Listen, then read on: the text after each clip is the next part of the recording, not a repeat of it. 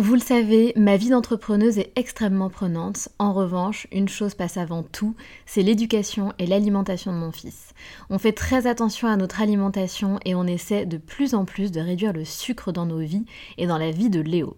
Un sujet très important pour nous, sachant qu'en plus, un documentaire sur Arte nommé Sucre, le doux mensonge, énonçait qu'en France, un enfant de 8 ans a déjà mangé plus de sucre que ses grands-parents pendant toute leur vie. Donc jamais de goûter trop sucré et lui faire manger 5 fruits et légumes par jour. Avoir une alimentation équilibrée et fruitée, c'est clairement le meilleur des carburants pour vous les filles, mais aussi pour vos enfants. Je glisse souvent une gourde pomme pot dans mon sac, sans sucre ajouté bien sûr, avant d'aller le chercher à l'école, parce qu'en plus de plaire à Léo, ça équivaut à une portion de fruits recommandée par le programme national nutrition santé. Pour moi, c'est pratique et pour lui, c'est délicieux et ludique. Et maintenant, place à l'épisode. Salut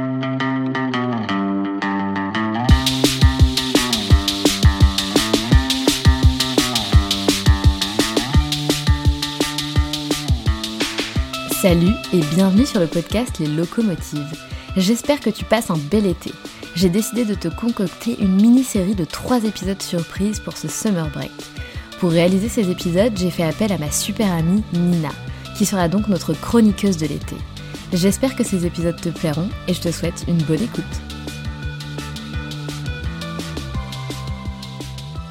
Hello Nina Salut Sandra Donc aujourd'hui c'est le premier épisode spécialité. Nina nous a sélectionné 5 livres pour cet été. 5 livres qu'elle a sélectionnés avec amour. Euh, Nina, je te laisse donc commencer par présenter le livre de ton choix. Alors, le premier livre que j'ai sélectionné, euh, c'est un livre qui s'appelle Wild, qui a été écrit par euh, Cheryl Strayed, qui est une autrice euh, américaine. Elle a écrit ce livre en 2012 et c'est très clairement le livre qui a changé ma vie, tout simplement. c'est l'histoire, c'est son histoire, c'est une histoire vraie. un jour, Cheryl Strayed décide de tout plaquer et de partir faire le PCR, donc le chemin des crêtes du Pacifique. C'est 1700 km à pied euh, seule avec un sac à dos, donc 1700 euh, km pour aller jusqu'au bout de soi-même. Elle était à un moment de sa vie où elle en avait besoin, et elle l'a fait. Donc on est sur du très très lourd en termes de roman, c'est incroyable. Euh, Cheryl Strait, c'est une héroïne, une vraie héroïne. C'est une meuf qu'on aime tout de suite, une meuf qui nous inspire, elle nous emporte avec elle. c'est l'histoire d'une vie, l'histoire de sa vie, la marche d'une vie. Et on, ne peut, euh, alors on peut ne pas adhérer bien sûr, mais on, ne peut que, euh, en tout cas, voyager et, découvrir euh, tous ces paysages incroyables, aussi bien intérieurs que, que extérieurs. Et d'ailleurs, si on veut voir les paysages en vrai, alors on peut aller faire le PCR, il faut un minimum de conditions physiques quand même, mais on peut aussi regarder le film, parce que ça a été fait en, film par Jean-Marc Vallée, je crois, avec Reese Witherspoon dans le rôle de Cheryl Strayed, et ça dépote aussi. Du coup, je vous ai prévu un petit extrait pour essayer de vous donner envie. Euh, donc, petit extrait choisi. Je m'apprêtais à franchir une frontière. La Californie s'étendait derrière moi, tel un long foulard de soie. Je ne me trouvais plus complètement nulle, et je n'étais pas non plus une putain de guerrière amazone. Je me sentais simplement féroce, humble et concentrée sur moi-même, en sécurité dans ce monde. Voilà, donc ça, je ne peux que vous le conseiller. C'est vraiment un livre formidable. Euh, en parlant de voyage, donc le deuxième, euh, le deuxième livre choisi parle aussi de voyage. Euh, c'est le seul auteur de cette sélection, c'est le seul homme. Mais quel homme? Il s'agit de Sylvain Tesson, et de son livre qui s'appelle Sur les chemins noirs. Euh, c'est un carnet de voyage aussi. Donc Sylvain Tesson, euh, c'est important de, parler de lui un petit peu. C'est un écrivain, euh, c'est un grand voyageur, un aventurier de l'extrême. Il est philosophe aussi. Il a eu le prix Goncourt de la Nouvelle en 2009, le prix Renaudot en 2019, entre autres. Et donc oui, c'est un... Il a parcouru le globe en long, en large et en travers. C'est vraiment un, aventurier au sens propre du terme. Et en 2014, il a un grave accident. Il, tombe, euh, il tombe du toit d'une maison.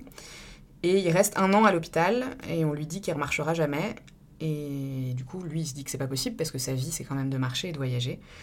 Donc, un an après, au moment de sa rééducation, il décide de faire sa rééducation lui-même, en fait, et de traverser la France euh, à pied. Donc, du Mercantour jusqu'au Cotentin. ça va lui prendre plusieurs mois et il va emprunter ce qu'il appelle les chemins noirs, donc d'où le titre du roman. les chemins noirs, c'est les chemins qu'on va retrouver sur les cartes IGN 1,25 millième. C'est des chemins qui sont plus du tout empruntés, qui étaient empruntés il y a très longtemps et qui, sont laissés, finalement laissés à l'abandon. Donc c'est un récit formidable parce que parce que c'est un récit de réappropriation de soi. C'est un récit de liberté, c'est un récit d'audace. Euh, pendant sa marche, euh, il nous livre une très belle réflexion sur le monde. Il, y a une forme de désillusion, c'est très poétique. C'est une histoire d'évasion dans tous les sens du terme. Euh, c'est beau, c'est vraiment beau. C'est un livre que j'ai lu pendant le confinement. C'est le premier livre que j'ai lu pendant le confinement. Et du coup, ça a été encore plus bouleversant de, le lire en étant immobile. C'est vraiment un grand moment de littérature. Et du coup, je vous ai prévu un petit extrait aussi, parce que j'aime beaucoup les petits extraits. Euh, un médecin m'avait dit, l'été prochain, vous pourrez séjourner dans un centre de rééducation. Je préférais demander au chemin ce que les tapis roulants étaient censés me rendre, des forces. L'été prochain était venu, il était temps de régler mes comptes avec la chance. Court extrait. Et euh, pareil, donc je vous invite à le lire pour, euh, pour voyager et pour engager une, profonde réflexion sur soi et sur la façon dont on vit. Euh, dont on vit aussi. Plus léger, mais néanmoins formidable aussi on revient vers une autrice, Yasmina Reza, qui ici a écrit une pièce de théâtre. On ne pense pas souvent à lire du théâtre et c'est très chouette de lire du théâtre. là, c'est la pièce qui s'appelle Bella Figura, qui a été écrite en 2015 et qui parle de rapports humains. Yasmina Reza, elle parle très très bien de rapports humains, surtout les plus terribles. Et dans cette pièce de théâtre-là, il faut dire qu'elle les pousse quand même très très très loin. C'est une de mes préférées euh, de, toutes celles qu'elle a pu écrire. Euh, c'est impossible d'en parler vraiment beaucoup sans dévoiler le meilleur, mais le pitch, c'est un homme qui est avec sa maîtresse sur un parking de restaurant. Et dans une circonstance qui, dès le début, est complètement insolite, ils vont croiser la meilleure amie de l'épouse de l'homme. Donc malaise. Et elle est elle-même accompagnée de son mari et de la mère de son mari. Donc il y a la belle-mère d'une dame, une dame qui est la meilleure amie du monsieur qui est avec sa maîtresse. Non, qui est la meilleure amie de la femme du monsieur qui est avec sa maîtresse. L'autre mari qui est là et qui ne va pas comprendre ce qui lui arrive non plus. Et donc tout ce petit monde-là se retrouve sur le parking d'un restaurant. Chacun pourrait rentrer chez soi. Bien évidemment, ils ne vont pas rentrer chez eux. Et ça va prendre, euh, ça va prendre une tournure euh, complètement, complètement catastrophique. On le lit d'une traite, c'est très court, c'est très vif, c'est très cinglant, c'est terriblement humain, c'est drôle, c'est tragique. Euh, c'est voilà, c'est formidable. Euh, bella figura, ça veut dire faire bonne figure. C'est exactement ce qu'ils vont tenter de faire jusqu'à ce que euh, le vernis craque et, et, que tout parte en couille. voilà. Et donc du coup, du coup, théâtre, théâtre, la vie, la vie est un théâtre finalement, et ça nous amène sur le quatrième roman que je vous conseille cet été que peut-être vous connaîtrez déjà, qui s'appelle Orgueil et préjugés, écrit par Jane Austen en 1813, donc euh, une autrice euh, britannique. Pour moi, c'est vraiment le roman anglais dans toute sa splendeur. C'est un essentiel, c'est un incontournable à lire, à relire, à feuilleter. Euh, les romans anglais ont toujours ce petit quelque chose d'inexplicable qui nous transporte un peu et, et ils savent parler d'amour comme personne. Euh, la romancière a du génie. Euh, l'histoire euh, a été écrite donc en 1813 et pourtant c'est terriblement moderne, terriblement d'actualité. L'héroïne, elle est, vraiment moderne dans sa façon d'être. Elle, doute, elle vibre, elle aime, elle se trompe, elle nous ressemble. Elle nous ressemblait hier, elle nous ressemble maintenant, elle nous ressemblera probablement demain. Euh, donc voilà, c'est une, grande histoire d'amour contrarié et, à lire, euh, à lire c'est toujours formidable. Et puis c'est très drôle aussi. Donc on ne se prive pas. Et le dernier livre, alors du coup ça n'a rien à voir avec les précédents, mais c'est ça qui est bien aussi. Ça n'est même pas un roman, euh, c'est une... Alors je sais pas comment on pourrait... Un documentaire écrit, ça doit avoir un nom qui ne me vient pas. Ça s'appelle Les Joies d'en bas ça a été écrit par euh, Nina Brockman et Hélène Stokendal, euh, qui sont deux autrices norvégiennes, qui ont écrit ce livre pendant leurs études de médecine à Oslo. Et ça parle de sexe. Ça parle de sexe féminin, euh, principalement.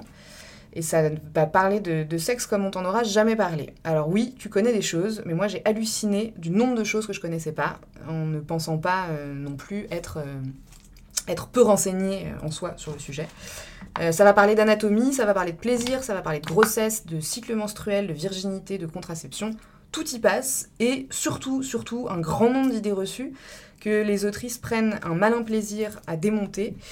Et euh, elles nous font rire, euh, elles nous donnent envie d'apprendre à nous connaître euh, encore plus parce que finalement, ça reste quand même assez important.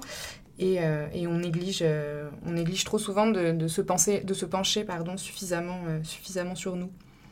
Du coup, je vous ai prévu un petit extrait aussi qui m'avait fait beaucoup, beaucoup rire, qui parle, elle parle du moment où les, souvent que ce soit homme ou femme d'ailleurs, des gens se permettent parfois, si vous êtes un peu de mauvaise humeur ou un peu fatigué, de vous dire cette réflexion insupportable. Bah, t'as tes règles ou quoi?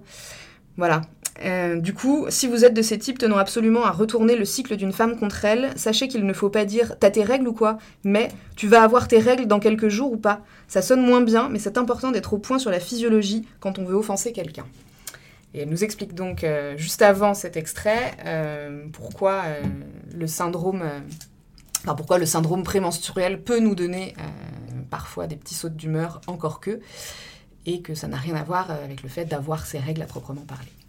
Voilà, j'espère que cette sélection vous plaira et que vous prendrez du plaisir à lire euh, tous ces livres ou euh, seulement certains, ou que vous prendrez du plaisir à me dire que vous, vous les avez détestés, mais l'important c'est d'échanger.